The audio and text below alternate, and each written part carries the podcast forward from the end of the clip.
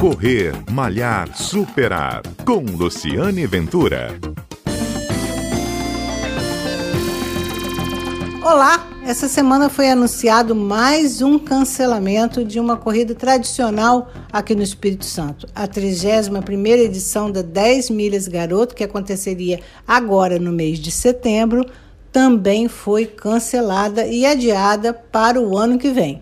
Ouça o comunicado que a empresa fez exclusivamente aqui para o programa Correr, Malhar, Superar. Bom dia a todos da Rádio CBN Vitória. Aqui quem fala é Keila Broedel, gerente de marketing da Chocolates Garoto. Primeiramente, gostaria de agradecer a Luciane Ventura pelo convite de participar dessa edição do Correr, Malhar e Superar deste sábado. Essa semana informamos que a 31ª edição das 10 Milhas Garoto, prevista para acontecer agora, né, no próximo mês, foi adiada para 2021.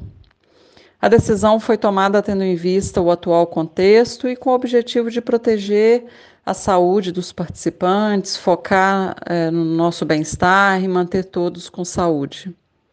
Não é uma decisão fácil, o nosso carinho e compromisso com a prova é imensurável, mas neste momento entendemos que é o melhor a se fazer.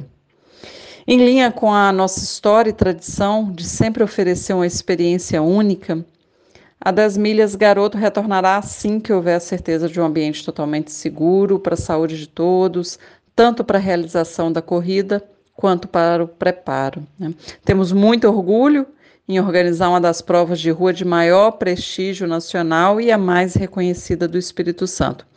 Planejar e proporcionar a corrida para um número cada vez maior de pessoas, em 2019 foram mais de 14 mil participantes, é algo que nos motiva e inspira durante o ano todo e vem nos inspirando ao longo dos anos. Por isso, Esperamos nos ver, nos encontrar no próximo ano para mais uma prova que vai ficar na história.